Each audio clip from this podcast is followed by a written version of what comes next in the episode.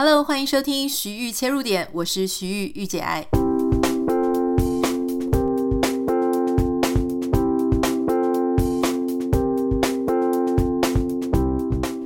欢迎收听今天的节目。今天一开始呢，要跟大家分享的是这个周末。我之前有介绍韩剧，就是朴恩斌的新戏，叫做《无人岛的 Diva》。这个周末终于迎来了大结局。那之前我非常兴奋的就推荐这部片给大家，说大家一定要看一看。那日后我们可能还会再找人来分享这部片。可是我必须要诚实的跟各位讲，就这部片呢，我觉得前面一开始非常的好看，到中间也都蛮精彩的，甚至有一个小转折，就让你不知道说到底男主角。啊，那他成年之后是哥哥呢，还是弟弟？这个地方我觉得非常的精彩。但是说真的，从中间后面到最后面，我开始觉得这部片有一点点收尾，还有它的发展不太如预期。这样好，那我为什么这样讲呢？其实是因为这个女主角蒲恩斌，原本你会期待她有更多的发挥，她的主线会非常的多。可是后来你就发现说啊，原来是这个。不是很讨喜的反派角色，他的戏份反而非常多哈。那所以如果你有看的话呢，大家就会讲说，这个无人岛的第一版应该要改名叫做春森岛的爸爸啊。如果你有看，你大概就知道我在讲什么。所以这部片值不值得看呢？可以啦，如果当做是放松一下是可以看。但如果你要说啊，超级期待此生不能错过的名单，我觉得它没有好到这种程度。好，这个是稍微跟大家 update 一下，因为我上次介绍的时候太兴奋了，我怕大家就怀抱着非常兴奋的心情来看介绍，就跟我讲说，嗯，好像还好，因为我确实觉得这个后面的发展呢还好，不过很有趣哈，就是有很多剧啊，他们前面到后面就会有一点点虎头蛇尾，这个还蛮多剧是这样的，很多人说是烂尾，但我觉得有时候那个。烂尾也不是真的那么烂，就是说它只是水平上、精彩程度上没有它一开始这么亮眼，所以你会觉得有点烂尾。可是如果是跟真的很糟、很糟糕的一些其他的韩剧比起来，或者是戏剧比起来，可能也没有说差到不值得一看啊。所以事实上呢，我觉得一个剧呢，它要维持好看，它自己本身也是要一个。恒定感，或是要有毅力的感觉，就是编剧必须要非常有毅力的，把这个剧从前面到后面都是维持在一个很不错的水平。讲到这个毅力呢，其实我就很想要跟大家分享哈，因为现在大家也知道到年底了，十二月底了，所以现在开始。哦，我们身边的朋友，然后我们自己就开始会对这一年二零二三年做一个总回顾。很多时候，大家都会在十二月的时候做总回顾嘛，然后就定下新的一年的愿望。然后一月的时候呢，就是说好，我今年，例如说二零二四年，我的愿望会是什么？那我今天就想要跟大家分享，因为我前几天呢，在我的 Instagram 现实动态上面就有贴，我从今年二零二三年七月。啊，那个时候呢，我就下定一个决心，我就想说，因为我想要增加、加强我的英文阅读能力，所以当时我就想说，好啊，那我要试试看，尽量的就是读原文书，不管是英文的小说也好，非小说也好，就是不管是 fiction、non-fiction，那我就希望尽量能够让我自己用英文的阅读来看。那当时为什么会想要这样子做呢？是因为当时我正应该是刚考完托福，然后我觉得怎么。怎么回事啊？我并没有觉得我的阅读能力不好，可是好像就阅读的速度很慢，所以那个时候我就会想说，不行啊，这样以后如果我在美国想要更多的工作机会啊，或是更多的发展啊，那我这样子好像没有办法很进步，所以当时就因为有这样子的一个动力呢，我就开始给自己一个目标。我想说，目标呢，就是至少每个月读完一本书。好，所以我那个时候从七月、八月、九月、十月、十一月、十二月，应该还有到年底还有七个月的时间。然后我就扣掉说，诶，刚好我妈妈要来美国，我弟弟要来美国，有两个月的时间，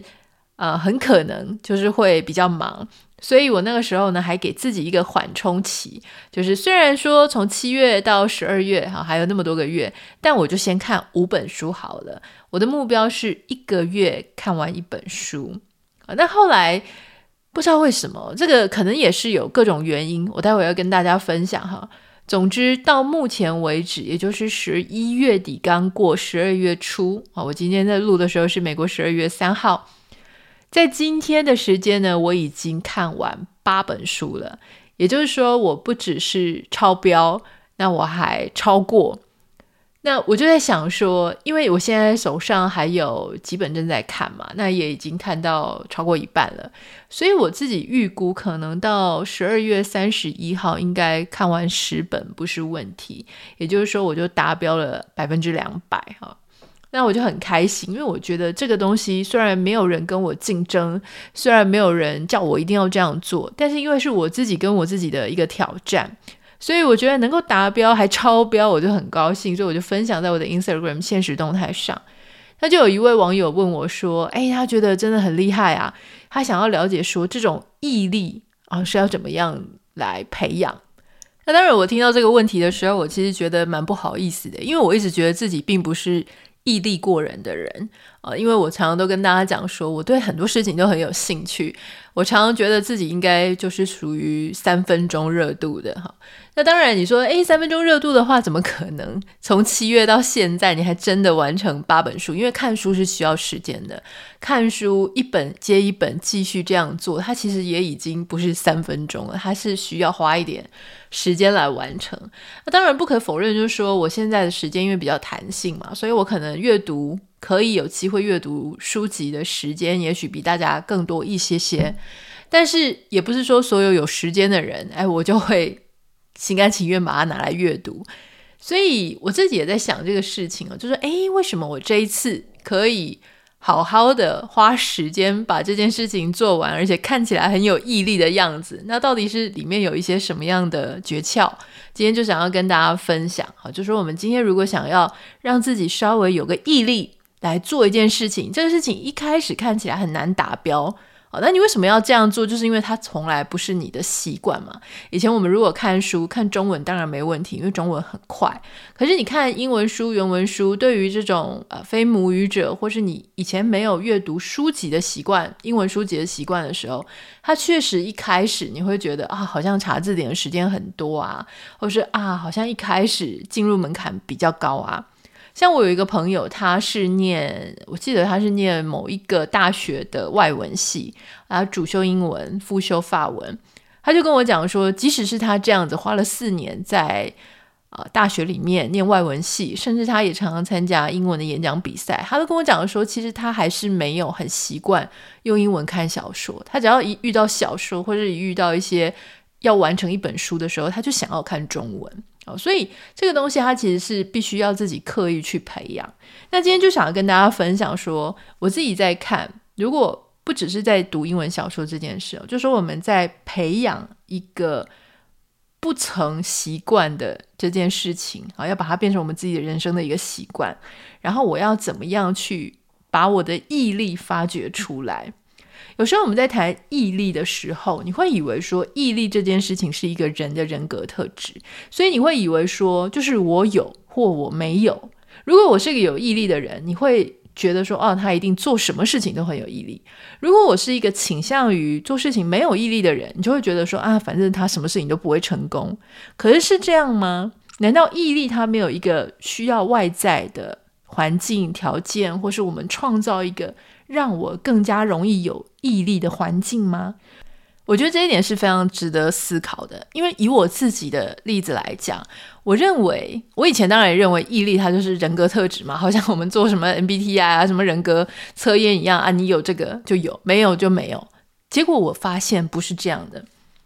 虽然每个人他多多少少个性上会有一些特质的不同，可是如果我们创造一个容易达成的环境，容易达成的客观条件，让我们在那个条件下面去学习啊，或者说去培养这件事情，对这件事情的兴趣喜好度，让它变得很容易上手。那么，这个想要达成的这个毅力的难度，它就会降低。如果你跟我一样是属于那种长了三分钟热度，做事情好像很难维持又长又久又稳定的话，我第一个建议就是。我们把这个目标期间，我在多久之内要完成什么事情的这个目标期间缩短一点。比方说，别人都跟你讲说，我要设定二零二四年全年度的目标，它是以一年为单位。可是，一年可能对我们来讲真的是太长了，所以我们可以把这个目标时间先缩短。比方说，我们可以变成说，这个半年，好，比方说一到六月期间，我要做完什么事情，或是你可以再更短一点点，比方说第一季一到三月，我要做什么事情。如果在这样的设定的话呢，其实。有一个好处，就是你可以常常的去回顾，常常的做调整，而且你心理上会不太一样。像你可能想到说，哈、啊，跑个马拉松这么多公里就觉得很累。可是如果说，哎，我们先维持跑个五百公尺、一千公尺，听起来感觉好像就近很多。啊，如果我们要维持一个习惯，要维持一年，听起来就好像很容易，中间就会放弃。可是我们如果说维持三个月，或是维持半年，听起来就感觉哦，好，我只要努力冲刺这一段期间就没问题了。所以这个是跟自己玩一个心理战啦。所以我那时候呢，七月的时候我就跟自己讲说，到年底，好，那因为读书的话呢，一个月一本，我觉得并不是太夸张。当然，要拉多少时间也跟你现在要决定做的这个这个项目或是这个活动是有关系的。比方说读书，因为一个月读一本还好，所以你六个月。就差不多是六本左右，五六本左右。但如果你的目标是说，好，我现在就不喝含糖饮料，或是我现在就不吃淀粉，那如果你一下拉半年，就会觉得很长啊，哈，因为你是吃三餐嘛，所以三餐这个频率非常的高，你就可以先设定说，我这一个礼拜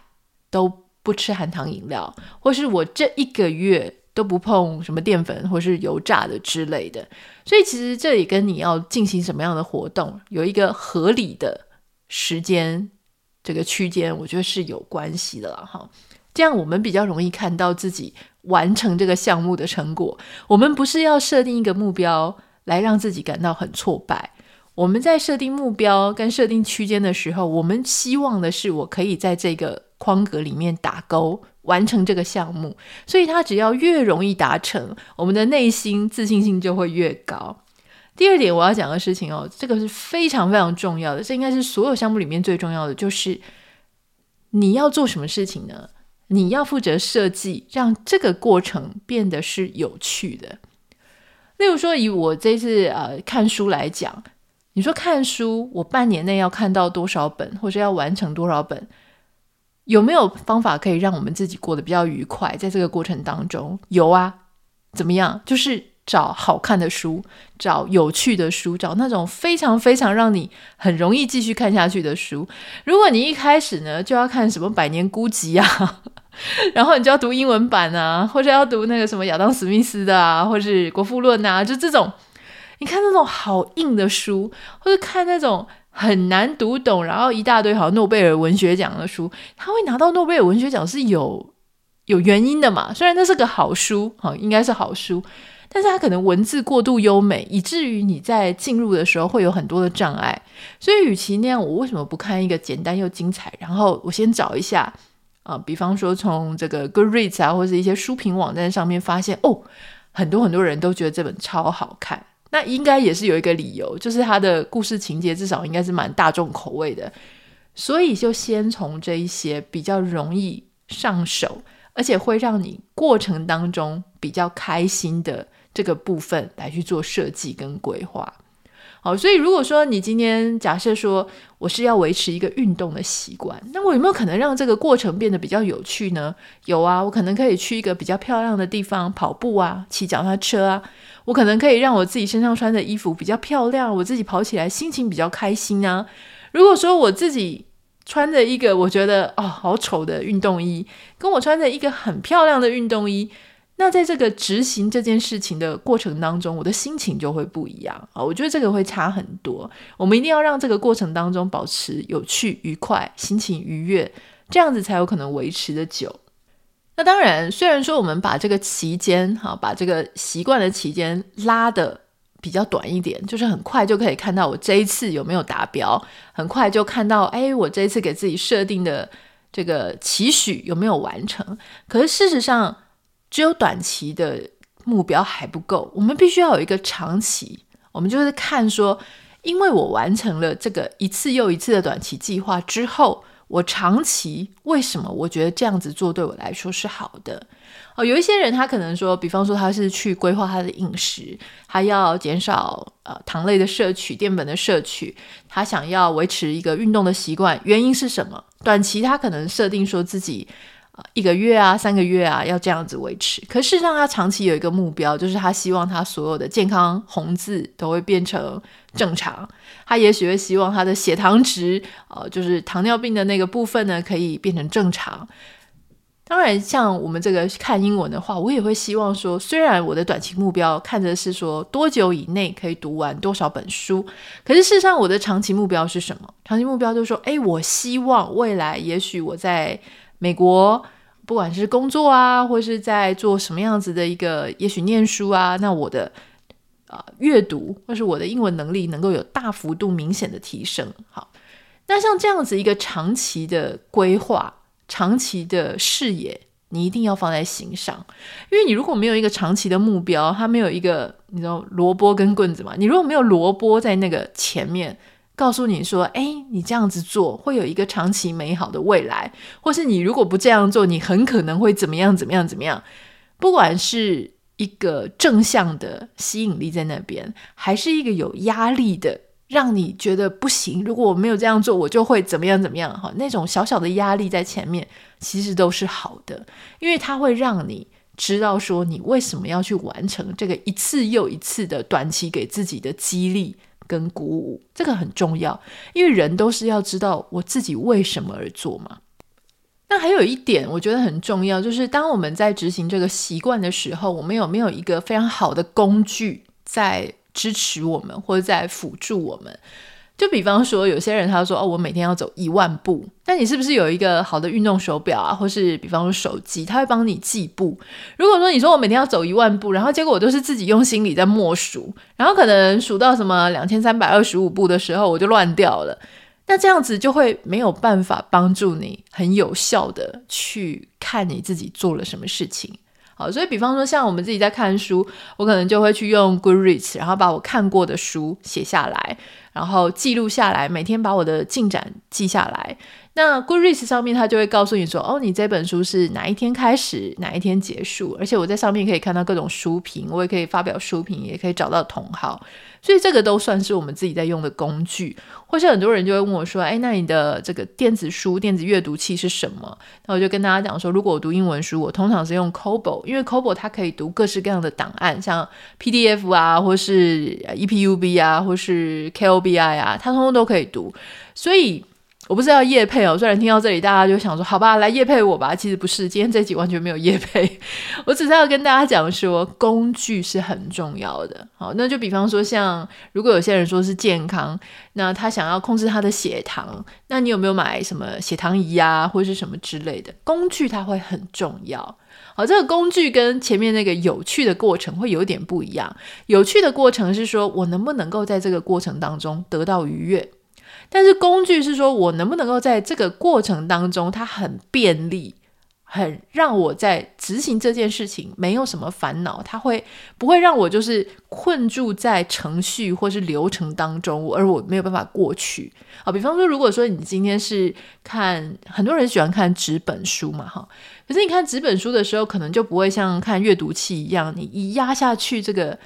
呃，英文你看不懂的这个生字，它的解释就会跑出来。那有一些人他就会非常困扰，说哈，他看纸本书的时候就要一直查字典，一直查字典。好，因为有些人他只要看到生字，他不查，他就过意不去，他一定要查。但你真的去翻字典，跟你直接按下去，它的解释就跑出来，这个方便性上面还是不一样啊。我自己个人会比较喜欢。更方便一点，更快速一点。那有一些人就觉得说，哎，查字典他才能够真的牢牢的把这个单字记住。不过我觉得这个东西就是很个人的哈，没有哪一个比较好，比较坏，所以大家就可以根据自己的喜好。最后一点，我觉得很重要，就是你在做这件事情的时候，有没有一个可以见证你在做这件事情的伙伴，或是跟你共同往同一个方向努力的伙伴？我觉得这个很重要。以读书来讲，这种读书不是很自己个人的事情嘛？可是其实我还是有一个好伙伴哦，因为现在大家读纸本书的人真的不是很多。那在这边你要找到一个跟你一样读英文书，然后你平常又有聊天，你可以跟他很有共鸣的人，朋友也不是那么多。很多时候，你知道，你朋友圈里面可能就只有一个、两个，到现在还有在读书，或是读英文书。那我就有一个好朋友，他也是跟我一样很喜欢看差不多类型的书，所以我们就会互相彼此介绍，说：“诶，哪本书很好看？你有没有看过哪一本书？”那他见证我，我见证他，那我就知道说：“诶，我们两个都在阅读这件事情上，哈，我觉得很开心，就会有一种同伴伙伴的感觉。”这就像是很多人他们去慢跑，其实慢跑也是可以自己一个人完成的，但为什么要有一些陪跑的？伙伴，或是大家为什么要一起去做一个团练？那就是因为在心情上，你会发现说，诶，只要有一些志同道合的伙伴，不管是一个、三个、五个、十个，你就会觉得说自己没有那么孤单，你就会觉得，诶，有很多事情遇到困难，或遇到想要高兴啊、难过啊、沮丧啊、困惑的时候。有一个人可以跟你聊，但事实上，我认为虽然这个心情上的分享是非常重要，但其实有一个可能在